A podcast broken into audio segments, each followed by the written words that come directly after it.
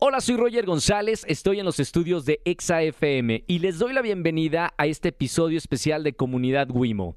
En esta ocasión, porque estoy con grandes amigos y queremos contarles acerca de este espectacular viaje a Colorado.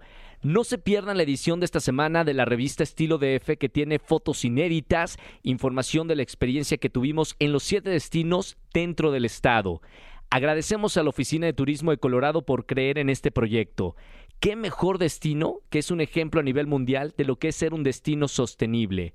Sabemos que Colorado ya es muy famoso por la temporada de esquí, pero con este viaje comprobamos que es ideal para viajar en verano. No importa qué destino selecciones de los que hemos compartido, en todos vas a encontrar espectacular naturaleza por sus montañas rocallosas, actividades al aire libre, festivales de música, arte, gastronomía, hermosos paisajes y sobre todo gente linda y hospitalaria que de verdad te hace sentir querido. En verdad, Colorado loves México. Así que los invito a buscar a su agente de viajes preferido y visiten Colorado este verano. Y lo más importante, mejor escuchen este episodio y enamórense de nuestras experiencias. Nos vamos a Islandia.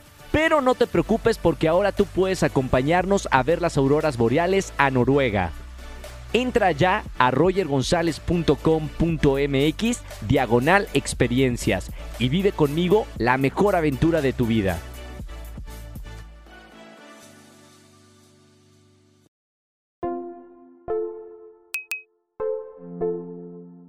Bienvenidos a un nuevo episodio de Comunidad Wimo. Soy Roger González y tengo casa llena y estoy muy contento de tener a muy, muy buenos amigos en este episodio. Vamos a hablar de un viaje que a cada uno, y lo vamos a ir hablando cada uno de nosotros, creo que nos cambió en cierto modo la forma de ver la vida o a nosotros mismos. Bienvenidos todos mis amigos. Está por acá. Voy, voy, voy por este, por orden. por orden. Emanuel, ¿cómo estás? Amigo, pues yo feliz de poder participar hoy con todos ustedes. Creo que tenemos muchas anécdotas que, contar. En el grupo evidentemente estuvimos como enseñándonos fotos, pero qué mejor que ya reunirnos y contar las experiencias.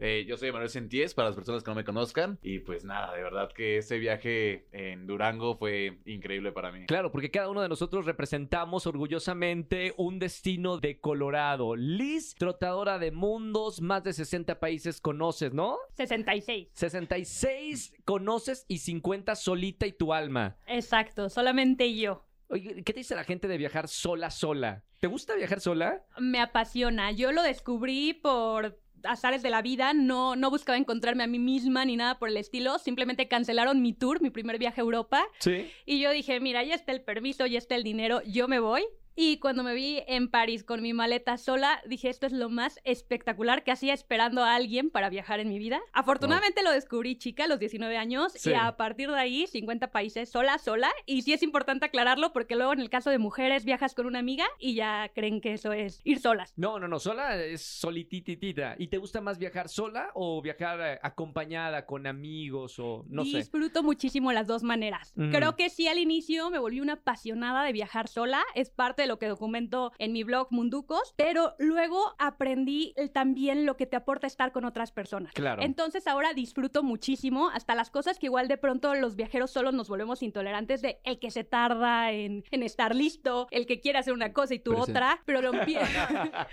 pero después lo agradeces porque también hay momentos que no se disfrutarían o destinos igual con amigos. Entonces creo que las dos cosas te aportan muchísimo y creo que atreverse a viajar de las dos maneras. Gracias por ser parte de, de este proyecto, Liz. Gracias por invitarme. Sé que anda de un lugar a otro y, coincidir con la gente que hace blog es súper complicado porque están, por la agenda. todo, el tiempo están fuera, pero coincidimos en este viaje por algo. Liz fue a Breckenridge, ¿no? Sí, ¿te gustó? Me encantó. Un destino muy distinto a lo que suelo visitar. Enamorado, un destino, por ejemplo, muy familiar en mi caso. Sí. Con muchas actividades y donde la verdad me sorprendió todo lo que había de cultura, gastronomía y unos paisajes espectaculares, como creo que la mayoría les les tocó. Creo que Colorado al- algo de lo que tiene son paisajes espectaculares. Bueno, presento a una amiga que la conozco desde hace muchos años, compartimos el mismo manager, eh, diferentes proyectos. Yo sabía que era súper aventada porque hemos coincidido en, en diferentes proyectos de Adidas, incluso. Súper aventada, hace de todo. Gran actriz, gran conductora, una gran mujer, Bárbara Islas. Ay, qué bonita presentación. Y sí, fíjate que lo de la Bárbara Extrema es una cosa reciente, podría decir yo. A esa no la conocía, conocía, verdad? ¿sabes? Te lo juro, como que siempre me acuerdo que de chica me decían, como no tienes el físico para los deportes, eres muy delicada. Y un día decidí que nadie me iba a decir si mi cuerpo quedaba bien o no para los deportes y me volví Bárbara Extrema. Y este viaje definitivamente me demostró que no hay límite. Obviamente todo con muchísimo cuidado, ¿sabes? Pero no hay límite. Y el cuerpo que tengas y el físico y eso da igual, o sea, es, es mental. Pero igual te gusta mucho hacer deporte, ¿no? Sí, claro, pero deporte extremo, ¿sabes? No soy la que está en el gym. O sea. ¿ya estás aventado del, del paracaídas? Claro, ocho veces. ¿En serio? Claro. ¿Eso es lo más extremo que has hecho o has hecho algo más extremo? No, yo creo que sí sería. Es que ¿qué más? ¿Qué sería más extremo? He No sé, buceado con tiburones. Siento que cada quien tiene su miedo, ¿no? Ajá. Hay Sí. gente que me diría la altura, por ejemplo. Otro me diría el tiburón, la mantarraya. Entonces creo que depende de cada quien, pero sí. Hay quien te diría los impuestos. Ay, no, ese tema, por favor, no lo tratemos. Eso es ¿eh? un deporte extremo. Y el de gallina se Sí me que lo puso. es, sí que lo es. Quiero presentar a, a un amigo que también lo conozco de hace muchos años de Disney, protagonista de, de la serie de Violeta y, y después de ahí siguieron muchos otros proyectos.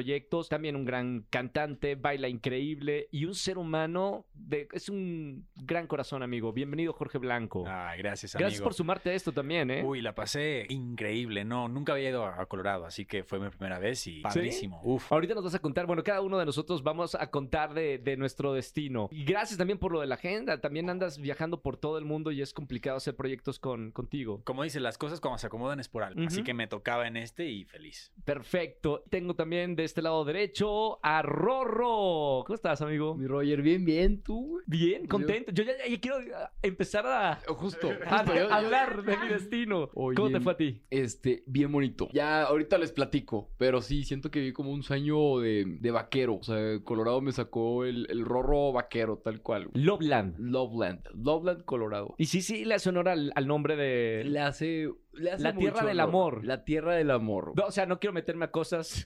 Sí, no, me quiero meter. A cosas privadas.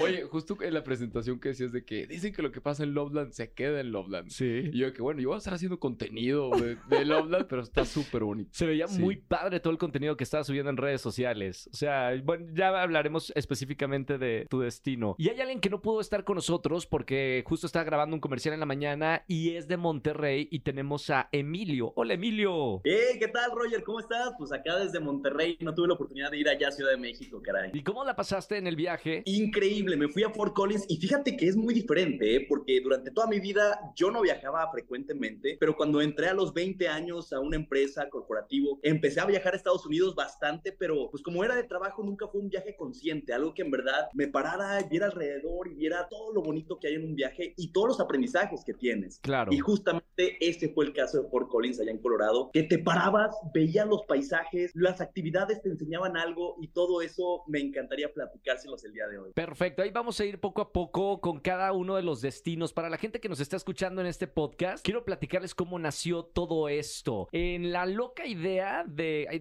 está mi socio aquí atrás de mí, Santiago Villar, eh, con quien hicimos Wimo Mobile y la comunidad Wimo. Dijimos, hay que hacer una primera campaña. ¿Qué es lo que se necesita hablar hoy en día? Cuidado del medio ambiente. Estamos de acuerdo. Tenemos solo un, un planeta y, y nosotros mismos, los seres humanos, lo estamos destrozando. Hagamos esta campaña. Adri, que también está por acá, es dueña de Adnova, también se unió con nosotros y Colorado se sumó al proyecto para que sea el escenario de hablar de, de lo importante que es cuidar el medio ambiente y el turismo responsable y sustentable. Hicimos este grupo entre estos siete eh, creadores de contenido, artistas, cantantes, viajadoras, etcétera, para hablar de, de un destino que yo creo que nos dejó con los ojos abiertos. No sé quién quiere hablar primero en general de Colorado, porque creo que todos coincidimos que Colorado tiene paisajes increíbles. Está preciosísimo. Yo tomo la batuta así para hablar. Porque yo había ido a Colorado, pero en invierno.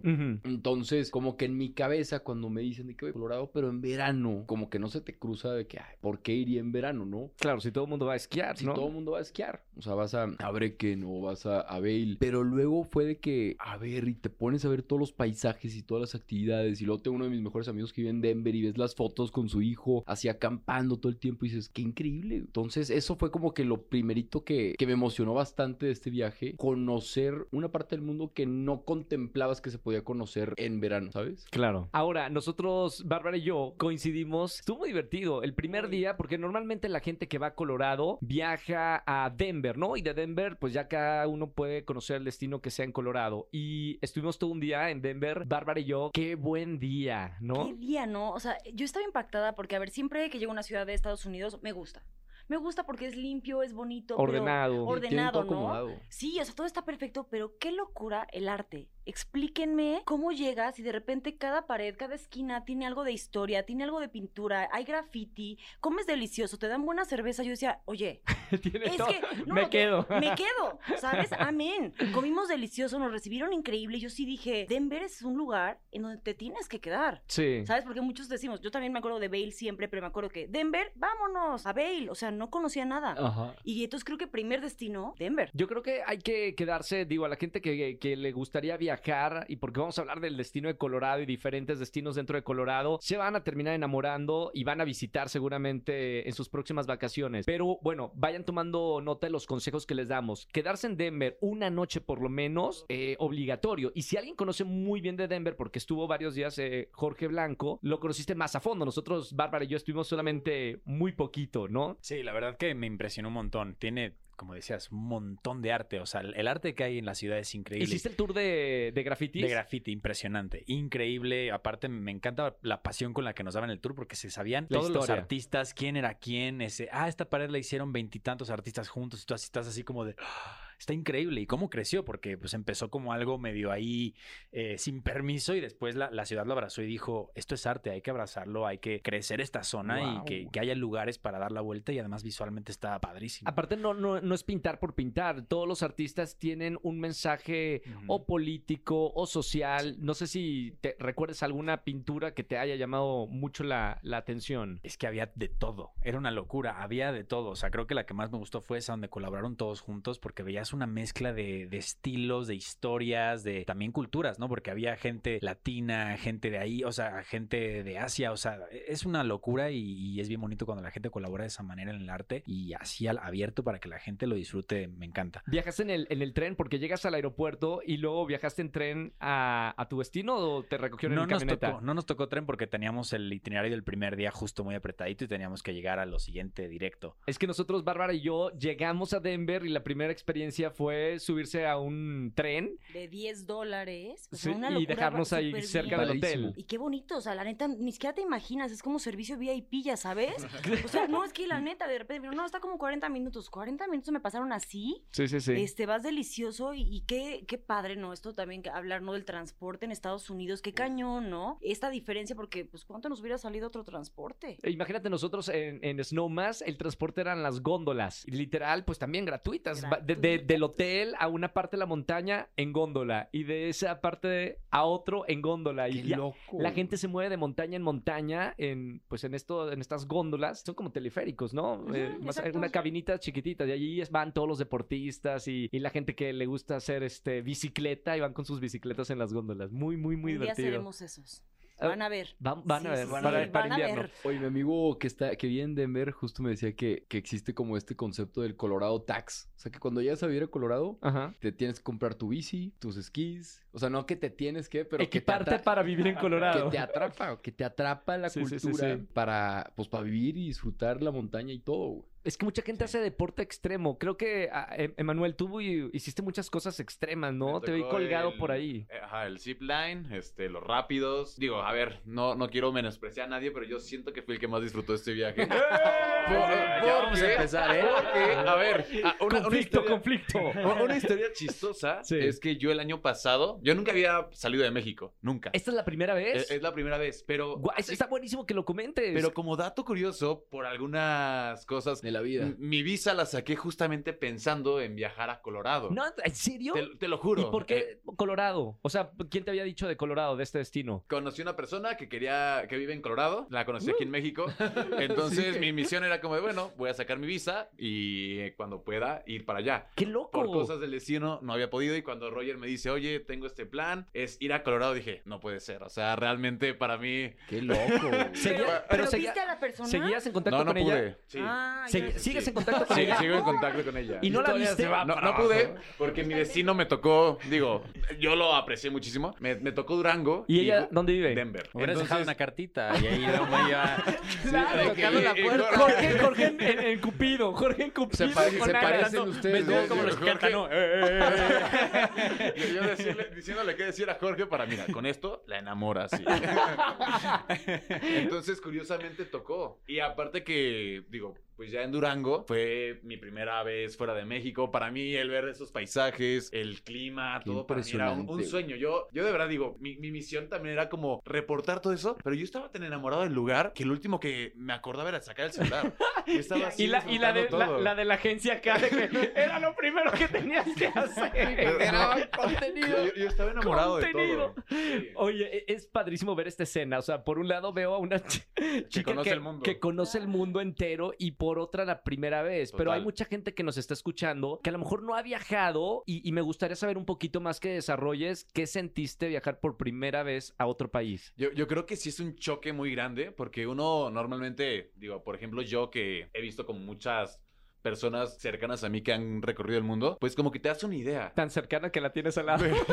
Pero realmente creo que es imposible el poderlo eh, describir con tus propias, eh, bueno, ya, ya experimentándolo, porque simplemente desde la forma en que, por ejemplo, a mí lo que más me sorprendió de, de Durango, porque fue el lugar donde yo estuve, es la calidad de las personas. A mí, y, y suena chistoso, el ver por qué la gente se detiene a saludar a, vamos en el tren, y toda la gente detiene sus autos, la bicicleta, Para y saludar. todos a saludar el tren. Sí, sí, sí. En las góndolas Y, también. y es muy bonito, Hola. pero es algo extraño porque no entiendes por qué la gente es tan amable o tan linda sin estar como buscando algo a cambio. Entonces, eso era de lo que más me, llamaba a mí la atención, la, la calidad de, de gente que conocí. Y obviamente lo, lo que estuvimos recorriendo, este, Durango es muy chiquito, pero es muy bonito. Sí. Te encuentras a la misma gente tres veces durante el recorrido en el día.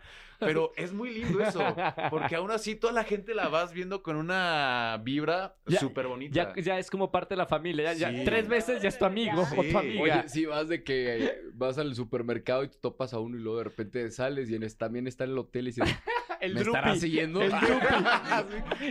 Oye, Liz, eh, está padrísimo esto de tú has viajado por todo el mundo. ¿Qué consejos le puedes dar a las personas que van a viajar por primera vez en, en su vida? O sea, si hubieras conocido antes a Emanuel, ¿qué le hubieras dicho? Yo creo que justo ir con mente abierta, sin estereotipos, es el primer consejo que daría, incluso viajeros frecuentes, porque a veces ya llevamos una idea de que cierto lugar es de alguna forma, y creo que pasa mucho con Colorado, que tenemos estereotipos de que igual todo va a ser muy costoso, todo eh, solamente es invierno, solamente es para ir a esquiar, y, y de pronto es redescubrir. Y luego, justo lo que él contaba, ¿no? Como primer destino, lo que él sintió, y para mí también creo que a veces cuando te vuelves viajero frecuente, luego comienzas a normalizar cosas, y este es la, el clase, de, el tipo de destino que te hace volver a reconectar, Sí. volverte a sorprender. Y también eso, de salirte de los lugares que siempre van todos o en las mismas temporadas, porque Colorado es muy popular y muy popular entre los mexicanos, nos lo decían, es el principal público, pero no van en el verano. Y definitivamente es una experiencia distinta y creo que así seas viajero frecuente, salirte de ir siempre al mismo destino o ir siempre en la misma temporada te cambia totalmente. Para mí fue un viaje completamente distinto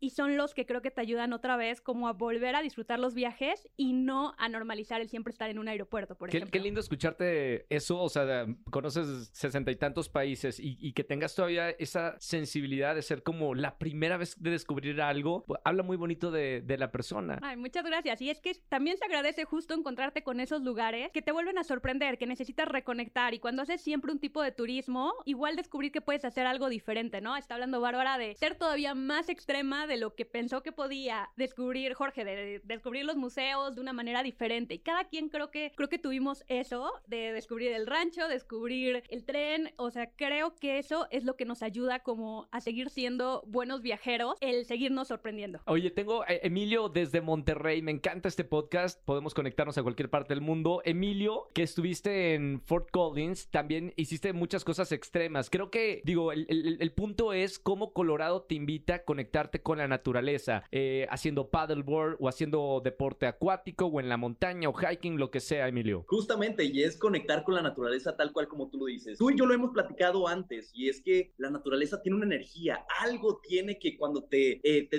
despejas por completo y vas ahí haciendo senderismo, o estás en el río, o te sumerges en el lago, te llenas de energía, te cargas y toda esa energía, buena vibra, la compartes con todo el Sí. mundo y te ayuda también en tu semana de trabajo que es pesada, ¿no? Entonces, sí, hice rafting y aquí también muchos aprendizajes, sobre todo trabajo en equipo. Emanuel, creo que tú también hiciste rafting y no me vas a poder mentir, todos tienen que andar remando al mismo tiempo, si no chocas contra una piedra, te volteas y ya fue. Es trabajo en equipo, pero al mismo tiempo pequeños logros como ir desbloqueando diferentes obstáculos y te vas sintiendo tan bien porque no es tan complicado como muchos piensan. Si lo haces en equipo, creo que es muy, muy fácil hacer ese tipo de actividades. Y del otro lado tenemos, tal cual como lo dijiste, el paddleboarding, que es en un lago, con las montañas a tu lado, estás simplemente remando y viviendo el momento. Creo que nosotros como creadores de contenido, pues andamos con el celular para todos lados y estamos viendo el momento a través de una pantalla, a través de una cámara. Pero cuando tú ya apagas esa pantalla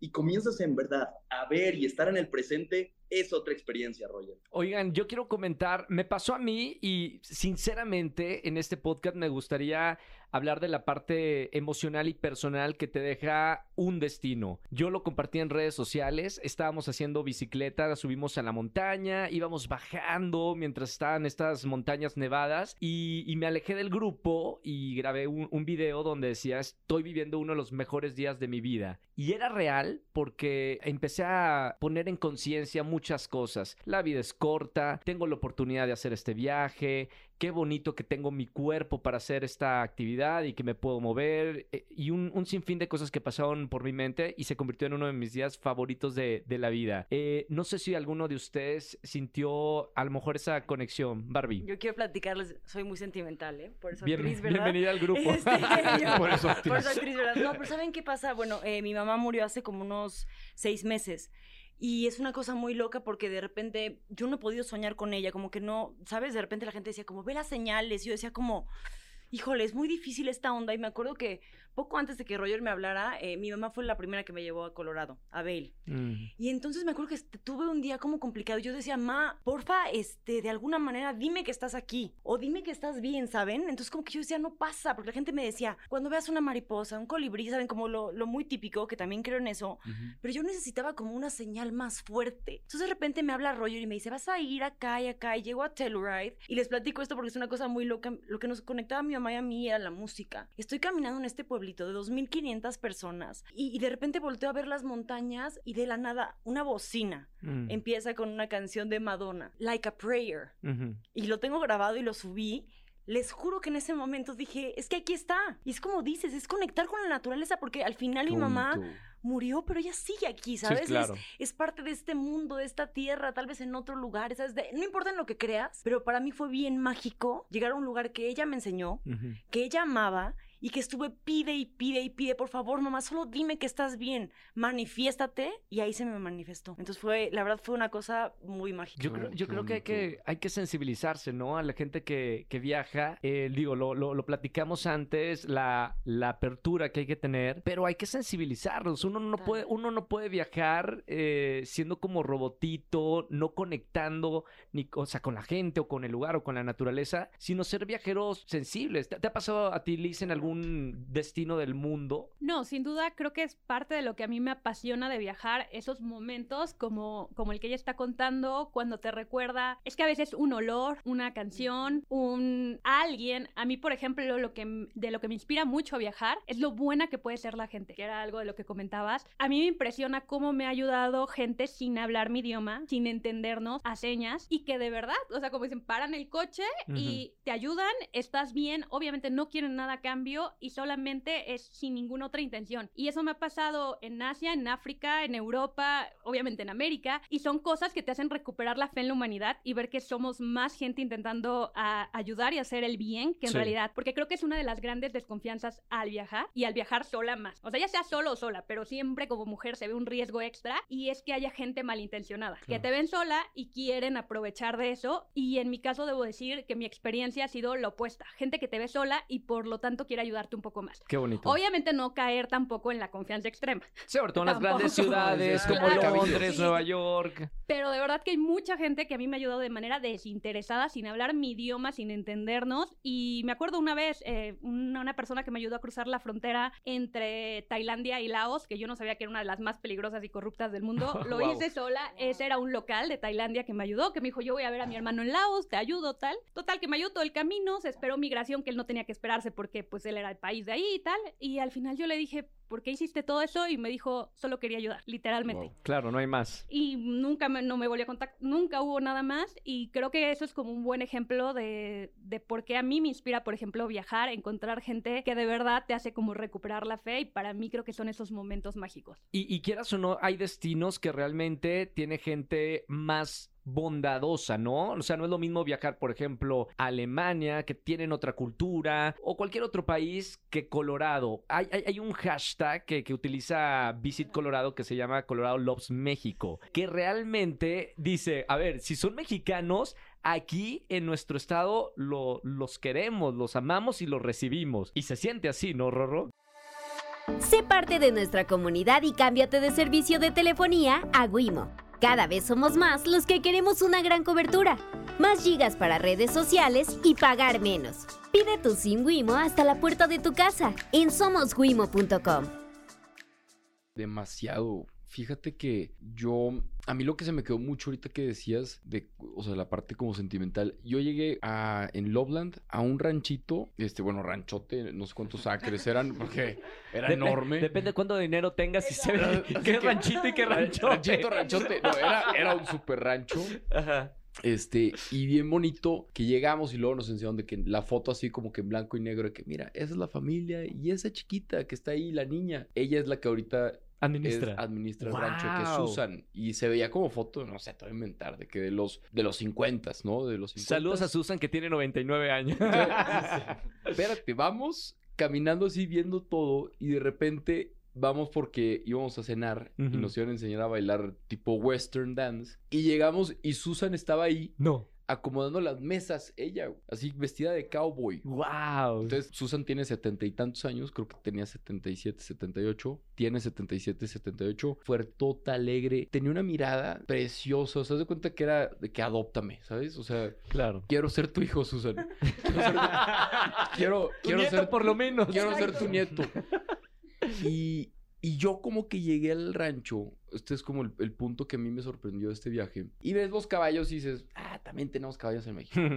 Y Pero no, el- no hablan en inglés. y luego ves el río. no son bilingües. este, no son anglosajones.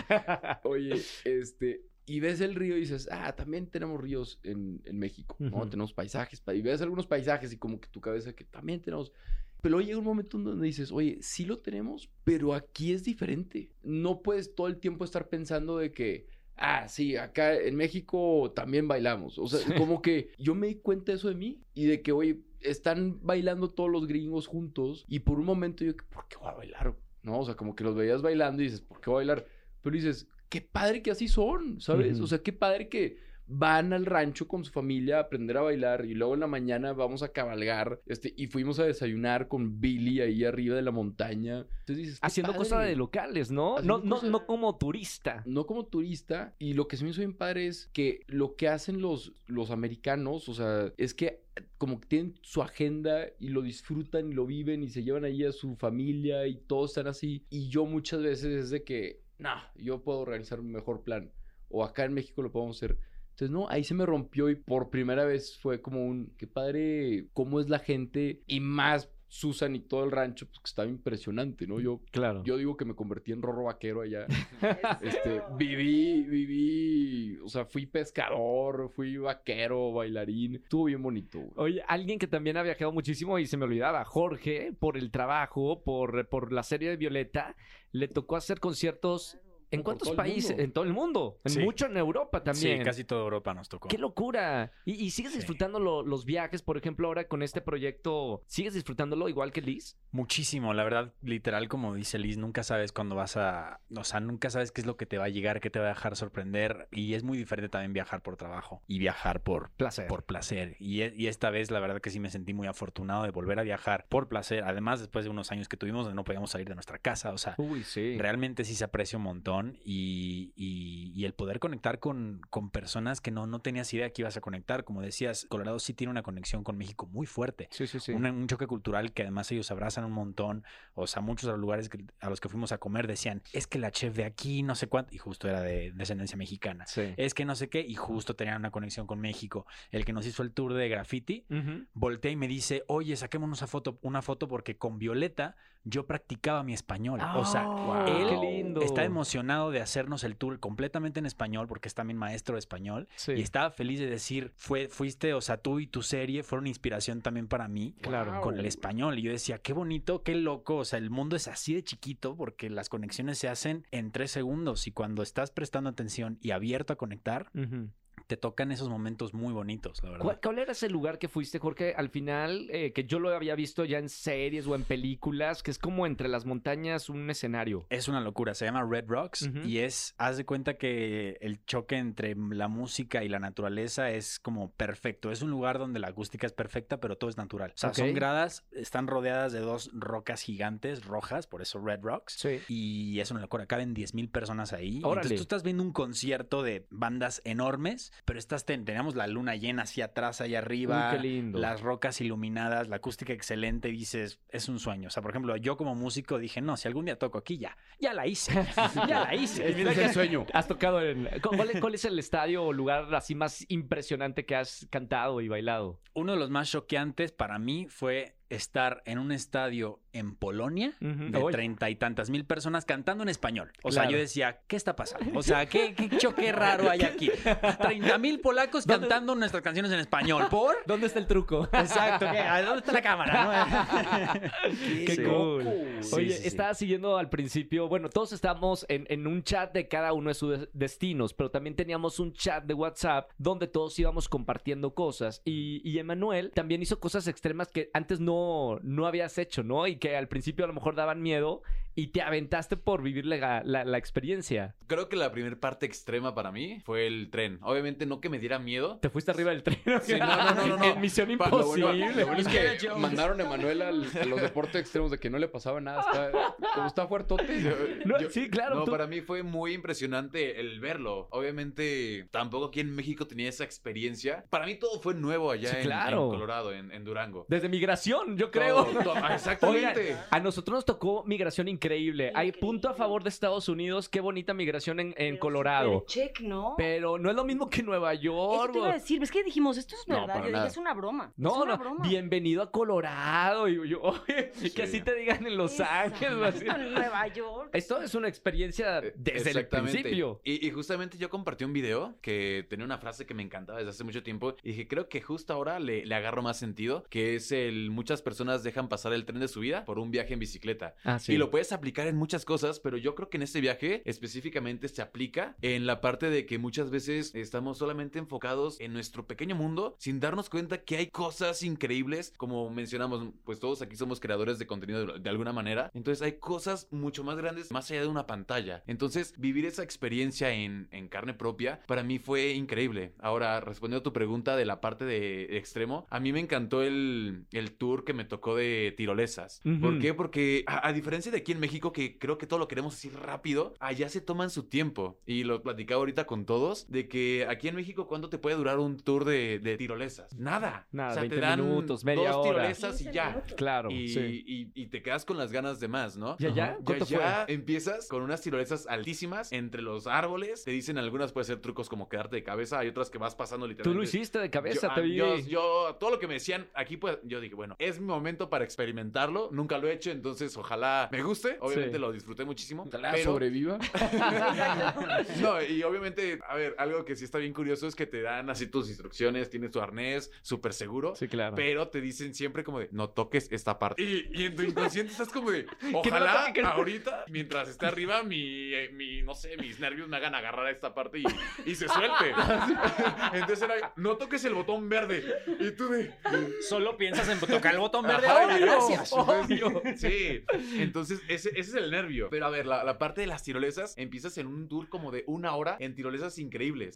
Y ya bajando de ahí, te dicen, ok, es el último momento en donde pueden comer algo y pasar al baño. Y todos, ¿cómo? Y te dicen, sí, es que a partir de ahora, esto era el calentamiento, vamos al verdadero tour, que son tres horas a partir de ahora. ¿En serio? Entonces, tres horas. Y ya vas pasando entre el río, pasas así de cerca del agua. No, Entonces son unas experiencias súper padre. Y obviamente agarras unas velocidades increíbles que dices, ¿cómo me voy a frenar? Y no, yo, yo quedé encantado porque de verdad te dejan con esas ganas de, de- de satisfacción, no con, ay, qué tacaños, ¿no? Allá son espléndidos. Los guías que allá se llaman Rangers, súper lindos todos, de verdad con una atención. Te preguntan y cuando saben que eres de México, al contrario, intentan como empezar a hablar su, su español. Claro. De verdad te sientes de- en, un, en un sueño. O sea, suena hasta sospechoso el por qué todos son tan amables. Es un Sí, que- no me mientas. Oye, ¿De qué algo Emanuel, está pasando aquí? Sí. Tú haces muchas frases motivacionales, inspiras a la gente en tus redes sociales, tienes millones en, en- en TikTok. ¿Este tipo de viajes sí aprovechas para escribir o, o- o para saber cómo qué aprendiste o cómo le has... ¿Cuál es el secreto? Como, como te dije, realmente a mí me pasó algo. Yo realmente llevaba cámaras, todo. Dije, voy a documentar esto. ¿Ustedes no llevan camarógrafos? ¿No? Yo, No. sí. Emanuel, dos camarógrafos, un boom y uno de cine. Mentira, mentira. Ah, entonces, Traías todo, traías ¿Qué todo. llevabas, Roger? No, No. Entonces, a mí lo que me pasa es que en ese momento me olvido de todo, pero obviamente estás agarrando información de una forma gigantesca sin estarte dando cuenta. A mí lo que me ocurría era cuando llegaba ya en el hotel en la noche, era como de, ¿qué pasó hoy? O sea, realmente, ¿cómo es que esto es real? Lo estoy viviendo después de quizá, pues tengo 27 años, de 27 años de haber pensado yo que jamás iba a salir de México. Para mí eran como momentos como de, wow. Qué es, es cool. posible. Qué Y sobre todo que estaba en un lugar donde creo que me enseñaron algo diferente a lo que me acostumbro. Porque a lo mejor si me hubiera ido a Nueva York o así, hubiera encontrado un poco de lo que, pues, Ya conoces, ya conozco, ¿no? que es una gran ciudad, mucha gente, y allá era como algo muy privado, gente muy linda, paisajes increíbles. Entonces, obviamente eso a mí, a- ahora en, en mis videos que, que estoy sacando, justamente lo que quiero es como contarle esta parte de que hay gente que, como ya creo que todos mencionamos, que está dispuesta a dar sin Ujú. la necesidad de estar buscando recibir. Que hay paisajes que te pueden enseñar más que lo que puedes ver a través de una pantalla, que vale la pena. O sea, creo que algo que, que sí es cierto es que algo que yo les recomiendo es invertir en, en conocer el mundo. Tal cual. Es algo que jamás se te va a olvidar, es algo que jamás va a ser una pérdida de tiempo, de dinero, de ninguna forma. De verdad que crean, pues digo, yo creo que soy la persona menos experta aquí para hablar del tema y estoy encantado No, de pero está, de haber está increíble eso. tener una, una visión tuya de la primera vez que viajas fuera de México. La primera vez en perfecto. Está increíble. Eh, Creo que suma muchísimo eh, tus ojos como primer viajero, porque supongo que después de aquí te vas a querer comer el mundo, como Liz. Totalmente, o sea, ya, ya que rompí ese como... no Esa barrera. sí, esa Sí, barrerita, sí, sí, sí. ya, y la rompí de la forma increíble, que es en Colorado, que como les mencionaba, para mí fue como, a ver si es el destino, o por qué, o se está burlando de mí la vida, ¿no? Porque era tan cerca y tan lejos porque no pude... ah, ah, eh, sí, pero no, fue... El amor. Fue, fue- fue perfecto.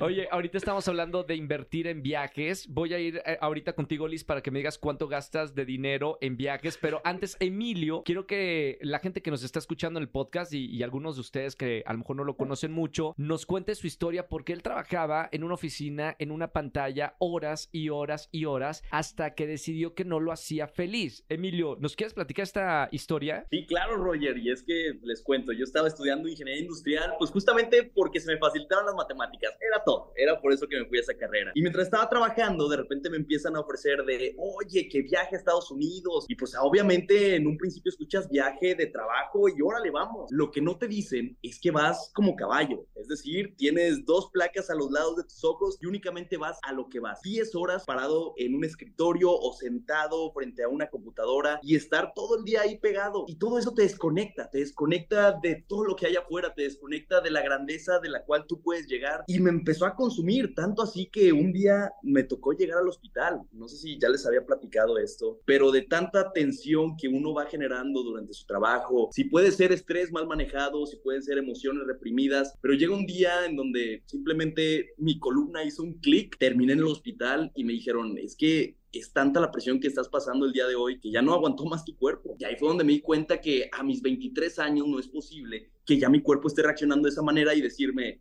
hey, esto es apenas una advertencia, si no paras este estilo de vida, vas a perderla. Gastritis, caída de cabello y todo eso. Entonces sí dije, creo que por aquí no va mi vida. Mi vida tal vez no está únicamente en un corporativo, en una oficina o subir la escalerita, ¿verdad? Del corporativo. Que ojo, a muchos les funciona, a mí no tanto. Sí. ¿Qué hice? Pues tal vez salir algo, no sé qué te debería de hacer y platicando con mis amigos, con personas que en verdad amo, me dicen, Emilio, creo que tú deberías de hacer alguna otra cosa que tenga que ver con la comunicación, algo de platicar y yo, platicar, como que eso me gusta, eso me llama la atención. Sí. Y de ahí, desde un video en TikTok, un video en Instagram, se va desarrollando hasta lo que ahora, pues con mucha gratitud y con muchas oportunidades abiertas, es la locución, conducción, creación de contenido. Y, la verdad es que no puedo estar más feliz de, todo lo que está pasando alrededor, sobre todo de los proyectos que están llegando en puerta, tal cual como lo fue Fort Collins, que an- uniendo todo lo que acabo de decir anteriormente, la vida en una ciudad, que todos nosotros vivimos en ciudades grandes, podemos entender que la vida es rápido y llevamos un ritmo aceleradísimo. Pero mi primer shock cuando llegué a Fort Collins es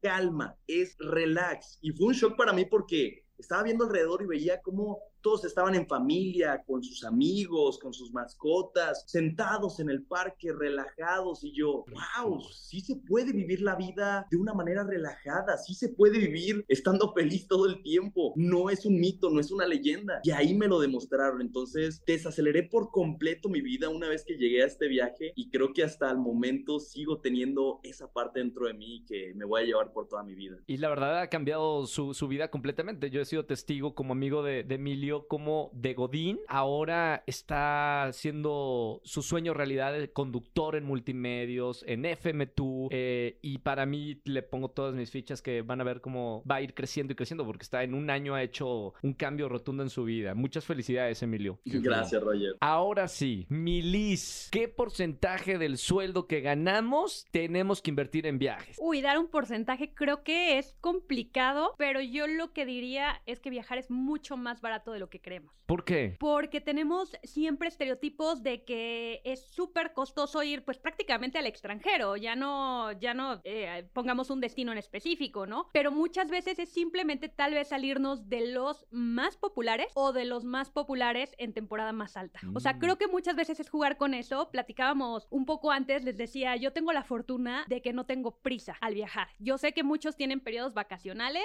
Claro. hablas de la vida Godín y pues hay que adaptarse, ¿no? Pero cuando no lo tienes, de pronto eh, puedes comenzar a buscar destinos que nunca te hubieras imaginado. Eh, yo, por ejemplo, viviendo en España, yo tenía muchas ganas de ir a Grecia, pero los vuelos eran carísimos y de pronto se me ocurre buscar alternativas y terminé en Bolonia, en Italia. Me enamoró esa ciudad solamente por hacer una ruta. O así llegué también a Bulgaria, a países que nunca hubiera pensado. Macedonia del Norte, por ejemplo, que de pronto todos tenemos la misma lista de lugares. Y cuando te sales de eso, descubres, por ejemplo, una Europa más barata, una Europa igual de espectacular, con la misma historia. Y bueno, eso por poner un ejemplo. Pero lo vimos en Colorado. También tal vez salirnos de la temporada de Denver esquí. o de Denver, ¿no? O de Denver, exacto. Y hay otras alternativas. Entonces creo que es no irnos con, con lo de siempre. Creo que eso te puede ahorrar bastante. Pero sí les diría a todos, cuando tienes la posibilidad, que yo sé que no todos la tienen, pero cuando se puede, sí ahorra y póntelo de propósito y sobre todo no poner pretextos. Porque muchos tienen el dinero, pero están esperando el momento perfecto o a la persona perfecta. Y a veces no llega. Y puede ser que no llegue, o sea, de verdad. Yo conocí a una señora que hizo un viaje viaje eh, que organicé en grupo, que a sus más de 60 años, su primer vuelo literalmente fue a Dubai. Nunca se había ido ni a Acapulco en, en avión y decía, estuve toda mi vida esperando. Wow. Hasta que vi que tú organizabas un viaje, dije,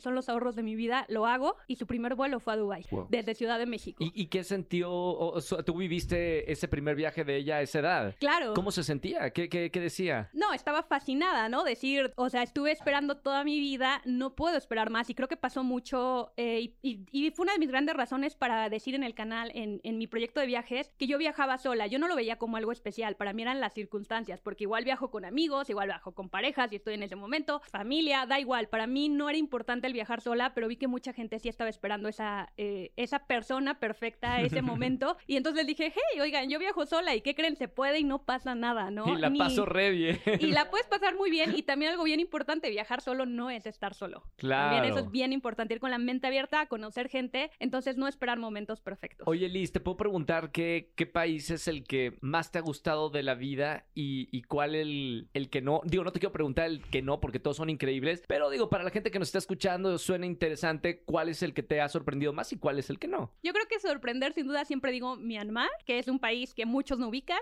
eh, vecino de Tailandia. Myanmar. Todos con cara en la mesa de Google Maps. Yo de que del mar. Está aquí en Tepec. No, Myanmar acaban de abrir hace poquito. Era, estaba cerrado el mundo, ¿no? Exactamente, yo fui eh, justo antes de pandemia, o sea, que 2018, 2019, y no llevaban ni 10 años reabiertos o cerca de 10 años reabiertos al turismo, con lo cual era un país que te recibía con todo lo que hemos dicho, con los brazos abiertos, te gritaban en la calle los niños por el gusto de saludar a un extranjero porque es ¡Guau! para algo, ellos para algo nuevo, o sea, es como, era muy loco y, y a la vez ya tienen toda la infraestructura para recibir al viajero, con lo cual la mayoría desde los niños los ves que en los restaurantes les están enseñando inglés los papás ¿Y por qué antes no estaba abierto al mundo? por su gobierno y de hecho ha tenido eh, durante los el último par ¿Qué de años nuevamente tienen muchos problemas políticos, golpes de estado, ciertas rutas sí hay que investigar bien para ir, Sí, sí, sí, sí. sí. pero sin duda es un país que les diría vayan, es impresionante, aunque, o sea, puede ser si aquí, aquí hay alguien más que Mi también se enamoró de ¿Es en serio? ¿Coincides? ¿De verdad? ¡Wow! Está, está aceptando todo eso, ¿eh? Sí, de repente todos en Myanmar. Capítulo 2. Se volvía popular ahora. Era como el Acapulco. en Myanmar. Comunidad mexicana en Myanmar, de repente. Claro. Exacto, Primeros exacto. pobladores. No, cuando se animen, eh, contáctenme, les paso información, eh, hoteles, seguros, todo, las rutas que se deben de hacer para no meterte como por donde no. Y es un lugar increíble y muy económico. ok.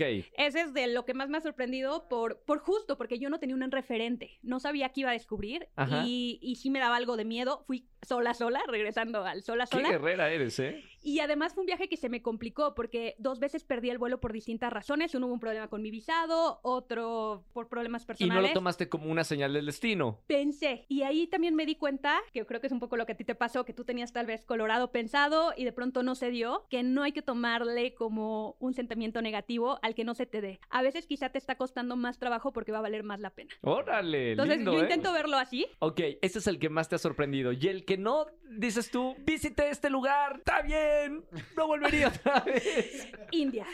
No, di- no sé ¿En si serio? no volvería, pero India para mí fue... Cancela, cancela el viaje a India. Yo quería ir. No, no, no, yo, yo creo que hay que ir y hacerte tu opinión de India porque India es extrema. ¿Pero qué y también lo estuve platicando con Santi. Es, es un lugar que todo es súper, súper extremo. Los olores, los sabores, las personas. Entonces creo que tienes que ir muy preparado a eso. Y creo que por eso India se ama o se odia. Porque o entras Mm. en ese caos y lo comienzas a amar, o de plano se vuelve algo que se vuelve muy complicado. En mi caso, fueron temas muy prácticos como la contaminación es muy fuerte, con lo cual yo estuve un mes con alergias. Uy, wow. Y eso complica, creo que cualquier viaje. Eh, también el tema de la comida. eh, yo no es mi gastronomía favorita. Como todo, aprecio mucho tener un plato de comida en la mesa sin importar el país y nunca Sí. le voy a decir que no, pero no es mi comida favorita. Y con las restricciones que tienen de no comes carne, pero los huevos también el- está un poco insalubre, pero el pescado, pues, ¿dónde, ¿de dónde lo sacaron? Terminé volviéndome vegetariana sin planearlo y viviendo de pan y refresco, que yo refresco porque además el agua, eh, tú ves cómo hacen los hielos con agua que sacan del charco. Sí, se puede contaminar. Lo ves. Claro. O sea, lo ves es literal. Entonces dices, pues no voy a comer ahí. Y entonces, pues yo decía, pues refresco que yo vea que lo están abriendo de la latita. Claro, y si no, demando a Coca-Cola. Exacto, pero entonces terminé con refresco. Ahí tienen como su equivalente a la tortilla mexicana, un poco más gruesa, y pues comí eso con salsas. Y entonces, pues claro, después de una semana me empecé a sentir mal. Y pues de ahí tuve que empezar a abrirme un poquito más, a decir, bueno, pues tal vez el huevo no es muy limpio, pero mejor a- a aquí a morir en desnutrición, no, vegetales pues por el estilo. Entonces yo sufrí mucho ¿Cuánto, con cuánto ese tiempo tema. estuviste Un allí? mes. Wow, bueno, y también. estuve, estuve a punto de alargar el viaje porque justo a mí me decían, es que India hay que aprender a amarlo, pero también hay un tema que hay mucha staff y entonces diario me enfrentaba a algún, y ahí sí como viajera sola, pues me volvía como un, un objetivo que en realidad en India estaban parejo. Sí. Familias, hombres, o sea, pero pues sí, un poco. Y me acuerdo que estaba a punto de cambiar mi vuelo para quedarme más. Y mi hermana me dijo, Liz, sal de ahí ya. Regresa a casa. Regreso a casa y literalmente yo, pues igual, por cosas de la vida, yo tenía un vuelo a Malasia, que iba a ver a alguien, que al final ya no lo iba a ver. Entonces me encontré en la India sola y pues dije, ¿a dónde? Y buscando vuelos baratos y terminé en Londres, así que fue una ruta un poco extraña mi vida, con una amiga que me, que me recibió ahí de último minuto. Amo tu vida, amo tu vida, me encanta, me encanta viajar y sé que, que a ustedes también le- les encanta viajar. Quiero tocar el tema, eh, Bárbara, del turismo responsable y sustentable. Nosotros fuimos de parte de, de Comunidad Guimo para dar un mensaje en nuestras redes sociales. Cada uno de nosotros llega a un público muy grande y creo que era necesario hablar de no solamente hacer turisteo, de ir a un lugar y ya, sino hablar del turismo responsable y sustentable. Platícame un poquito lo que, lo que viste en Colorado, que a lo mejor no lo vemos en otros países. Nos vamos a Islandia. Pero no te preocupes porque ahora tú puedes acompañarnos a ver las auroras boreales a Noruega. Entra ya a rogergonzalez.com.mx diagonal experiencias y vive conmigo la mejor aventura de tu vida. Bueno, para empezar, eh, el asunto de llegué a Denver y me fui en un jet de 22 personas a Telluride. Esto fue una locura porque yo vi unas montañas eh, con nieve y yo dije, estas están pintadas. O sea, porque saben, dije, ¿cómo en julio, en julio? O sea, no puede estar pasando. Entonces llegas a este lugar de 2.500 personas. ¿Qué dices? O sea, ¿cómo? O sea, eso no hay ni en mi colonia. O sea, me pareció una locura. Y empiezas a ver cómo quieren su lugar, cómo lo cuidan, cómo...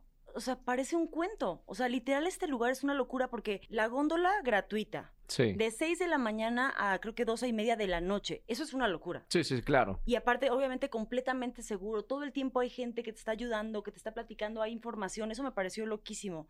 Platicábamos, por ejemplo, lo del agua. ¿Te acuerdas? Que de repente estamos un poco mal acostumbrados porque, pues, de alguna manera aquí no podemos tomar agua de, de- De la de llave. Ujú.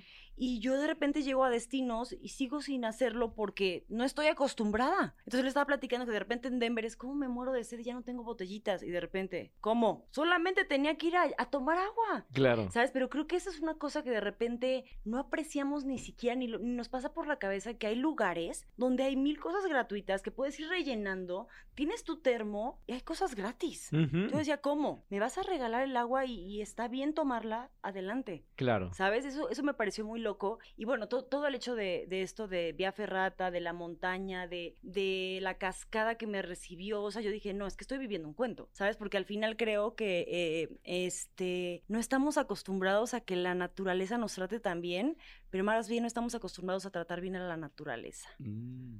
No sé, como que yo dije, ay Dios, yo en México hago esto, ¿sabes? De alguna manera me meto donde tal vez no debo, porque yo digo, ay, los dínamos me encantan, me voy a usar este camino, y de repente es como, no, Bárbara, estás tal vez pisando algo que no se debe, este camino por algo no está bien. Claro. Qué bien establecido está aquí, ¿sabes? El camino es por acá, esta es la manera, este es el cuidado, por favor hidrátate, ponte bloqueador y dije, wow, así se vuelve sumamente responsable y es una actividad que vas a recordar para siempre, pero no afectaste al planeta y nutriste tu corazón. Entonces me pareció como una combinación loquísima de, de viajar porque no estaba acostumbrada a eso. Han abrazado los árboles? O, sea, o tú que estuviste Claro. tan La cerca. montaña y yo nos abrazamos de le- una manera loca. Tú te dejaste abrazar por la montaña porque la montaña te estaba protegiendo. O sea, hiciste un deporte súper extremo en donde Súper tu extremo. vida estaba en riesgo, ¿no? Sí, para mucha gente, porque yo también no sabía este asunto. Vía Ferrata, que es este italiano, o sea, es, una forma de senderismo extremo. Sí. Porque yo pensaba que así se llamaba la montaña, lo acepto, la verdad. Yo dije, ay, voy a ir a Vía Ferrata. Y me decían, no, Vía Ferrata hay en todo el mundo,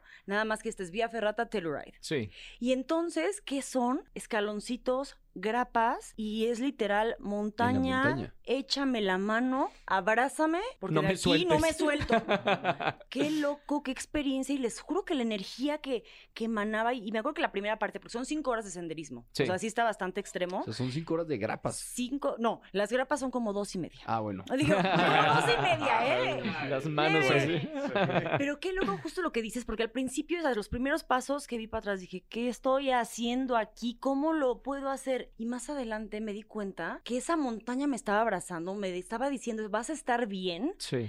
Y justo lo que hablábamos ahorita de vivir en el presente. Yo, yo sufro de mucha ansiedad porque soy muy perfeccionista y siempre estoy futureando. Ay, no me dio tiempo. Estaba viviendo en el presente porque la siguiente grapa significaba mi vida. Conciencia del presente. Claro, y dije, ¿este es mi futuro? No, este es mi presente, no es mi pasado. Aquí estoy. Y si hago este paso, así hago esto, esto va a cambiar. Así que olvídate de tus problemas, de lo que haya pasado, de tus odios, de tus rencores, de lo que sea, y solo vive este momento. Les juro que creo- puedo decir que han sido como las cinco horas más curativas que he tenido en mi vida. Ni la terapia me ha servido, Claro. ni psicólogos, ni psiquiatras. Qué loco, la naturaleza cura. Está lindo eso, ¿eh? Porque La todo el mundo tenemos en algún momento o en su ciudad o de ir a la naturaleza y hacer terapia con ella. A mí me pasó, eh, no sé si en sus regiones había los árboles aspen. Son, sí, son árboles no. que están, tienen como ojitos. Eh, y subí ahí un, un video. Está lleno, todo el tronco está lleno de ojos. Entonces, cuando tú te pones en el bosque, sientes que te están viendo, te juro, sientes que te están Ah, viendo. Y ellos tienen una leyenda muy bonita. Bueno, un- número uno, todos los árboles están conectados entre sí. Son hectáreas y hectáreas y hectáreas, hectáreas. Y por abajo de la tierra, me contaba la Ajá, gente de, de ahí, Están comunicados. están comunicados y están conectados. Y realmente cuando estás ahí y ves esos ojitos, hay cuenta que te están viendo. Y ellos tienen una leyenda muy bonita que dice que los ancestros cuando mueren se van a, los árboles aspen y esos ojos son los ojos de todos los ancestros que están cuidando el bosque. Y les juro que se siente esa energía de que estás siendo observado y que tienes que cuidarla porque te están viendo. Parece que literal ojo, ¿eh? Ojo, ojo con lo que haces. Ojos. Eh, animales. Eh, yo eh, ahorita les cuento la historia de- del oso real, pero quiero saber de, de fauna, de sus destinos, si tuvieron la oportunidad de ver algún animal. El único que pude ver fue un venadito, así Ok. cuando iba a hacer el Bambi. rafting, estaba Bambi ahí observándonos, pero digo, aquí en la ciudad jamás de, la- de los jamases voy a ver eso, ¿verdad? Es- fue, lo, fue el único animalito que, que vi, pero se me hizo muy curioso que, que literalmente la fauna se acerca, o sea, que ni siquiera siente ese peligro de los humanos son malos y o sea, está ahí cerquita de, de nosotros. Respetan muchísimo eh, la fauna también en Colorado. ¿A ti, Liz, te tocó ver algún animalito? A mí no me tocó ver nada, pero sí sé que hay osos, porque seguro les tocó a ustedes también, que por ejemplo los botes de basura están protegidos, Sí. que tienen como una maña para abrirlos, Sí. porque esa es una de las formas de proteger a la fauna, de que si llega un oso no se coma la basura y se acostumbre a alimentarse de esta. Entonces, por ejemplo, fue de las cosas que si bien a mí no me tocó ver como tal eh, a, la, a la fauna, sí nos decían consejos muy importantes como lo que tú decías de solamente camina por el camino que es, o el típico de si ves al venadito, no saques tus papitas para alimentarlo. Ni la selfie con el venado. Exacto, hacer mucho más respetuoso, como que tener todas esas reglas justamente en el destino que yo estaba, que era en Breckenridge.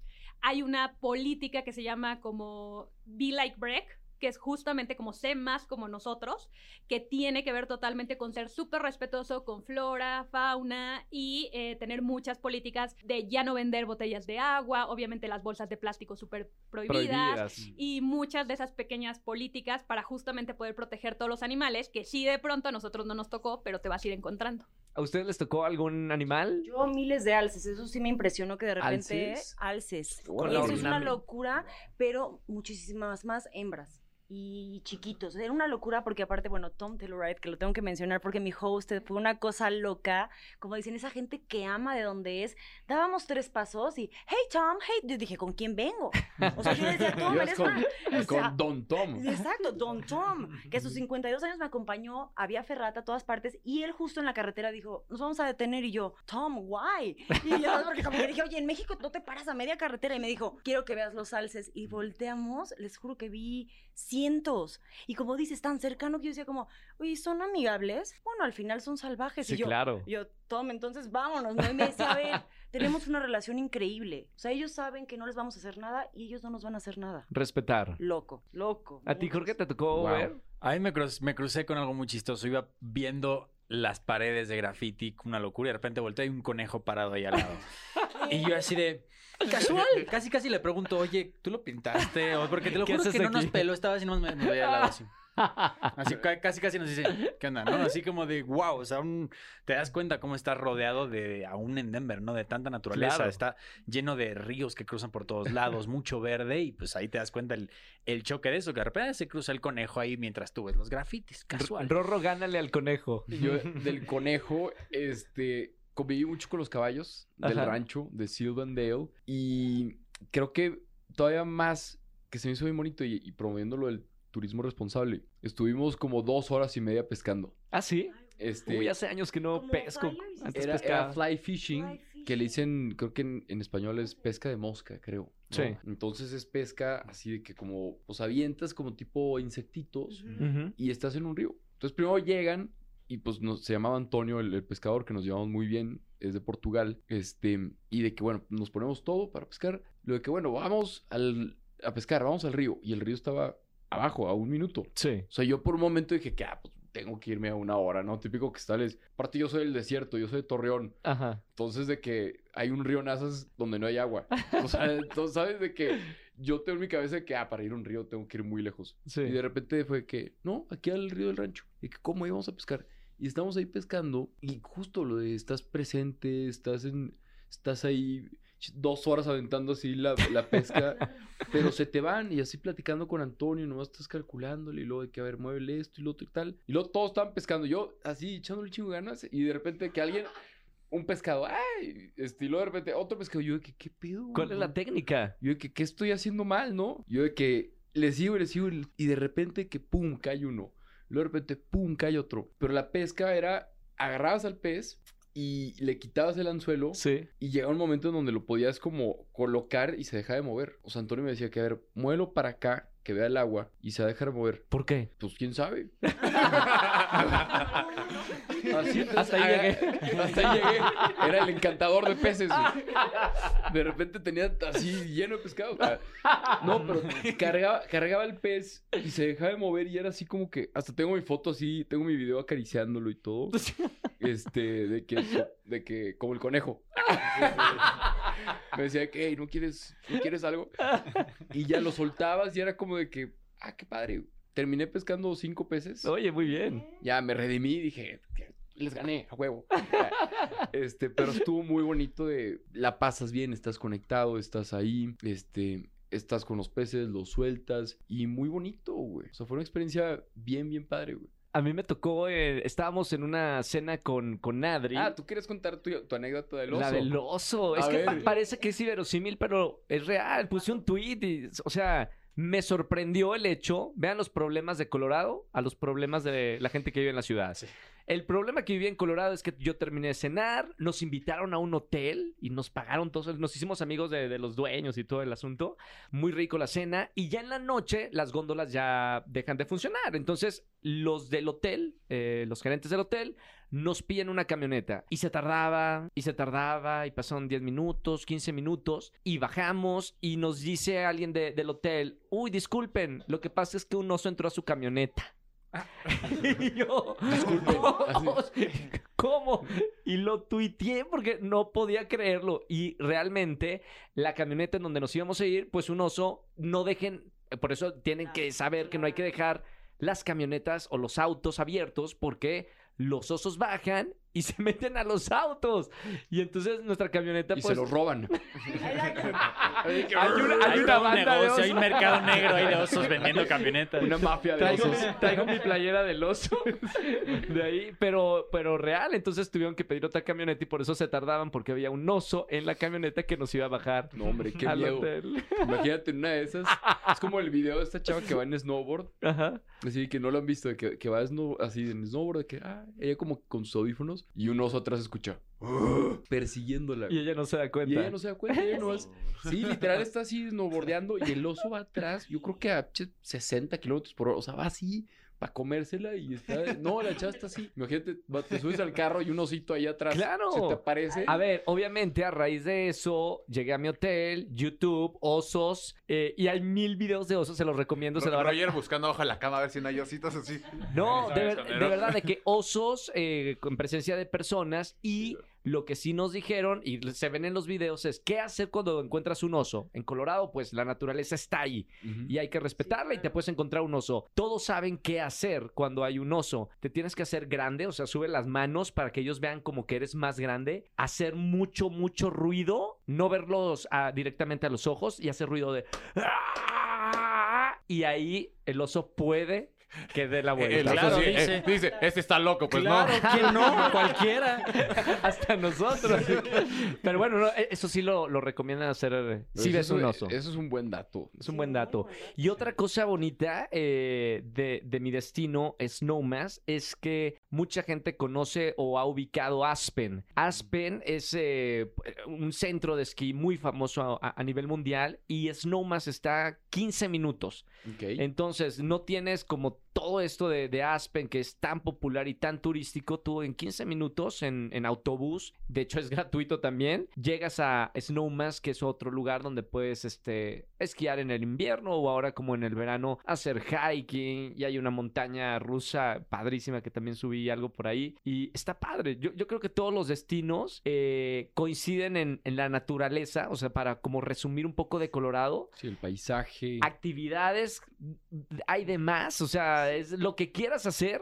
Lo vas a hacer en, en- en cualquiera de los destinos de, de Colorado y, y creo que la amabilidad de, de la gente, ¿no? O sea, creo que también algo que destacamos en, en esta mesa. Totalmente. Yo, ahorita que estaba platicando de Loveland, quiero volver con mi familia. O sea, siento que mis papás, mi papá me decía, ¿qué? ¿Por qué no me llevaste a mí? ¿Sabes? Este, o sea, estaba así que enojado. Y, y el hecho de viajar con familia y vivir como este sueño vaquero y como de conectar con la naturaleza, este, o sea, está, está bonito, como que vuelves a tus orígenes, vuelves a estar desayunando en el campo, estás con los caballos, estás pescando, estás en el río, o sea, estás ahí súper tranquilo. en el presente. Yo a- a- quiero que un destino es como cumplió su objetivo no. Si regresarías. Y le quiero preguntar a, Emilio, que, que vivió Fort Collins. ¿Regresarías al destino? ¿Y qué hubieras hecho, eh, Emilio? Porque fueron pocos días que estuvimos. ¿Qué te hubiera gustado hacer? Entra a somoswimo.com y cambia de chip. Consulta nuestros planes, cobertura y servicio en nuestra página oficial. Cada día somos más los que preferimos una gran cobertura, más gigabytes y pagar menos. A ver, definitivamente sí regresaría porque de cuatro días, pues varios fue de viaje, entonces con tus tres días, sí, eh, regresaría otra vez, pero ¿qué hacer? No sé. Se me hace, Roger, que me aventaría otro tour de cerveza. Otro tour de cerveza sería. Ok. Se nota. Te Hombre, creo. Es que fíjate, el 30% de la cerveza artesanal ahí de todo Colorado se hace en Fort Collins. Entonces es una eh, ciudad cervecera y de un lado para el otro conoces diferentes tipos. Es riquísima y, y buenísima. Muy divertida, ¿eh? Muy divertida. Se lo recomiendo. Ok, bueno, sí, la verdad eh, creo que también en, en todo Colorado, porque con, con Bárbara en Denver, era un día entre semana y la gente realmente se junta con los amigos a, a tomar y pasarla bien. Fuimos a una cervecera este, que hacían cerveza artesanal, pero es como muy de Colorado, ¿no? De, de tomar una cervecita con los amigos y jugar. Ay, aparte hice un hoyo en uno Sí. maravilloso, ¿eh? No saben, está muy divertido porque literal el de los costalitos. Ajá. Y dices, ahí estás tomándote tu cervecita y jugando. Y dices, qué rico. Sales de trabajar, te relajas y te vas a tu casa. Me gustaría que eso pudiera darse aquí en la Ciudad de México. No sé, lo estoy poniendo sobre la mesa. Hay que, hay que hacerlo. No. Oye, una cervecera. Nos podemos ver en el parque siempre y jugamos con los costalitos. Los costalitos. ¿Regresarías a- al destino? No, 100%. Súper regresaría, me faltaron muchas cosas. La pesca, me moría de ganas. Visitaría a Tom Telluride porque se volvió de mi familia. Qué cool. ¿Y qué más haría? Esa, bueno, me dijeron que hay muchos festivales de arte, de música y que hay un festival de cine importantísimo. Que ahí presentan Órale. películas Tarantino. O sea, me contaron gente muy cañona que Órale. visita allá.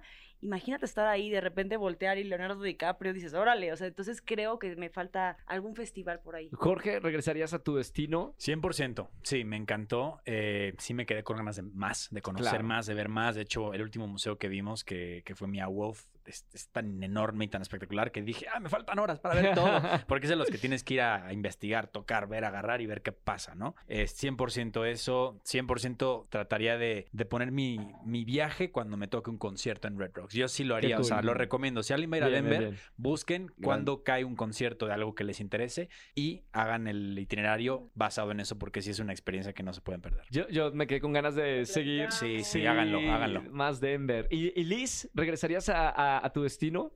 Yo totalmente, porque además creo que han hablado mucho de la parte extrema, pero también está la otra parte para que no se asusten los que no son tan extremos, como es mi caso, porque también hay mucho, por ejemplo, de spa, de jacuzzis con vista a la montaña, que fue claro. parte de lo que yo tuve, eh, yo me quedé en el Gran Colorado y nosotros tuvimos mucha oportunidad de disfrutar eso, destilerías, clase de coctelería, catas de vino, que por ejemplo en mi destino está muy qué alto, son casi 3.000 metros de altura. Entonces estuvimos tomando de la eh, bodega de vino más alta del mundo. Ay, no es cierto. Ese qué tipo cool de eso. experiencias que no requieren usar arneses ni, Otro tipo de ni extremo. grapas. O sea, no, no es por decir de otros destinos, pero también hay la experiencia para igual el que sí quiera la experiencia de la naturaleza. Y claro que hicimos senderismo y lo disfrutamos mucho. El, bosque donde hay así como figuras de madera, ¿cuál es? Bueno, es que es- en realidad es una figura que ¿Es se llama figura? Isaac, que es una figura que se hace con puro material reciclado. Es de un Ah. artista sueco, eh, Mm. si no me equivoco, eh, que tiene varias en el mundo. Con de hecho, razón. hoy cumplió su figura, digo, este año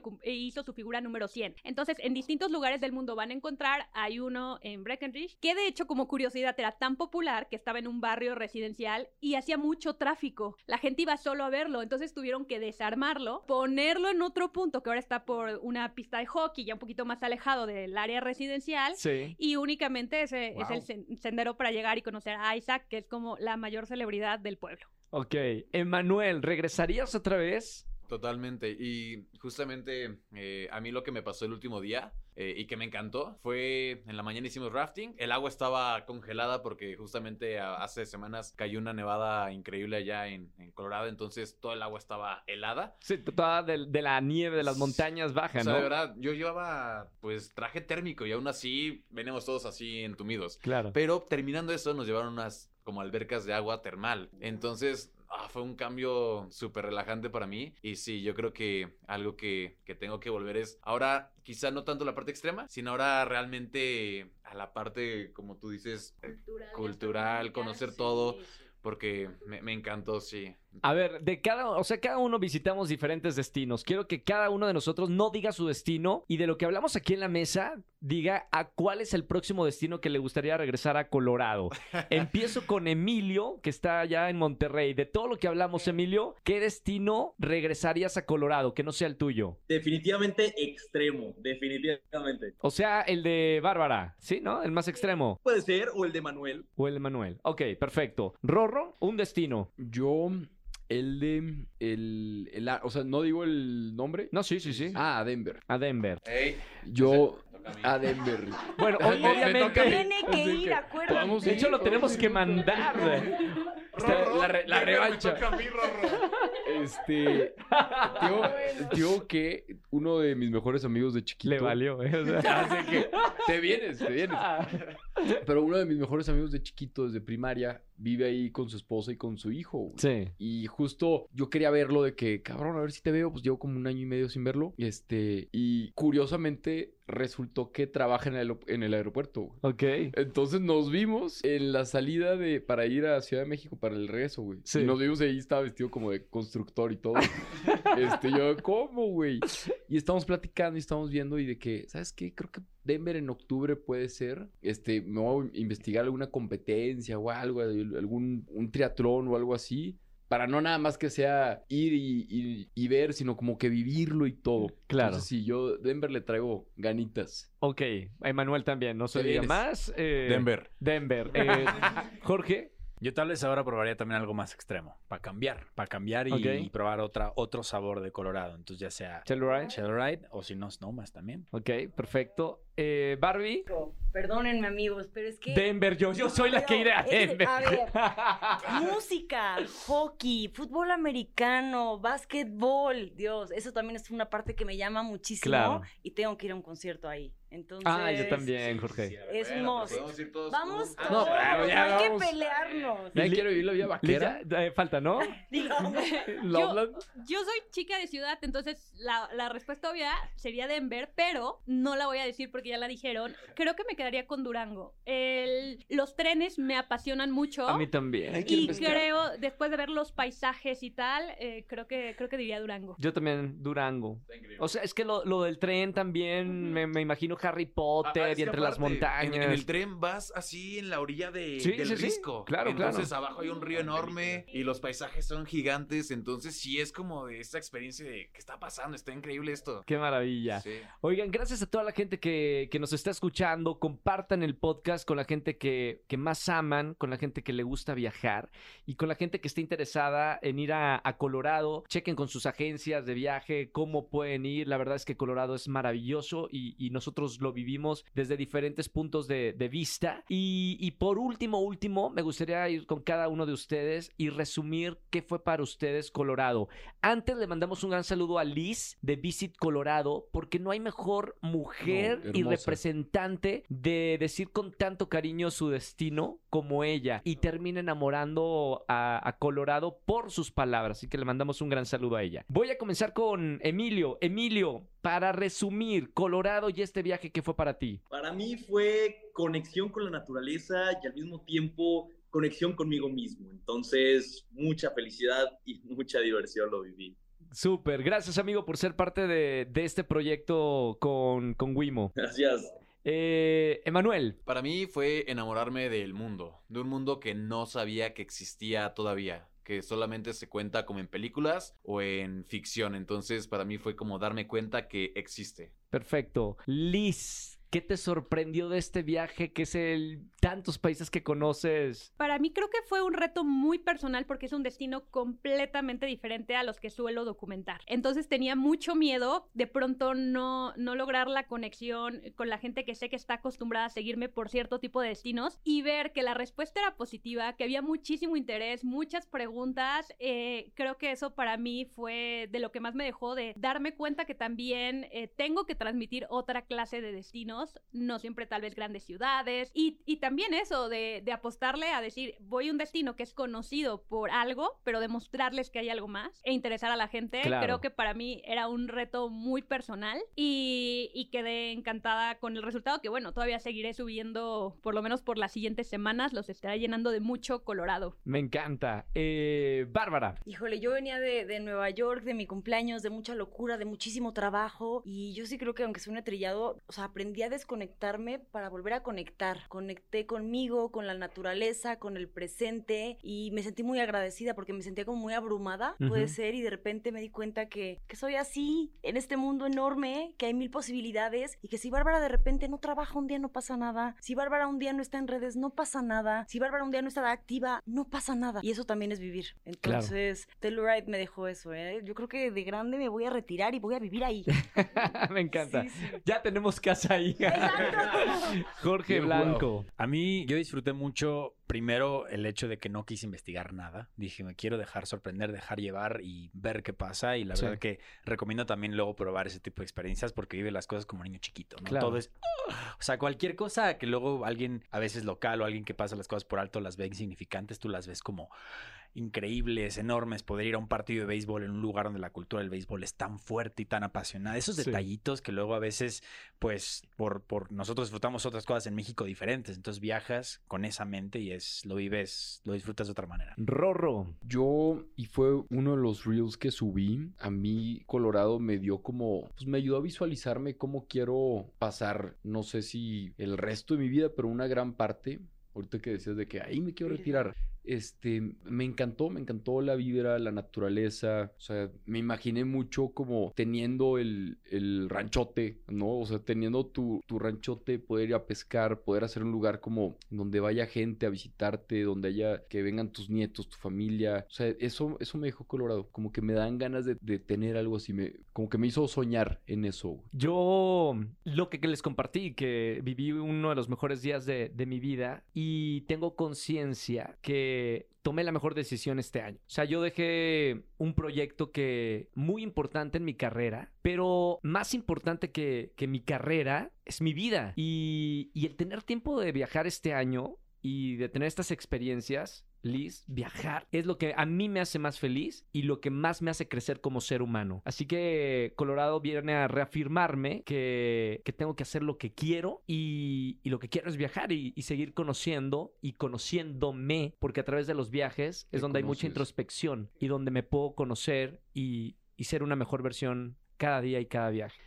Gracias amigos por estar aquí en este episodio especial. Gracias de verdad por aceptar. A cada uno de ustedes les escribí personalmente y me dijeron, "Ah, vamos. Y me da mucho gusto en esta mesa escucharlos y decir, wow, gracias por confiar en mí, por confiar en, en Wimo, en la comunidad que, que hemos creado con, con Santi, que está aquí a mi lado. Santi. Me- voy, voy a dejar el micrófono antes de este episodio porque Santi es buenísimo para hablar y es una persona que además que quiero mucho. Eh, él, él como vean cómo está, escuchando a cada uno de nosotros y sé que tiene algo que decir. Como un oso, así, viéndonos. Sí, sí, sí. Corro a 60 kilómetros.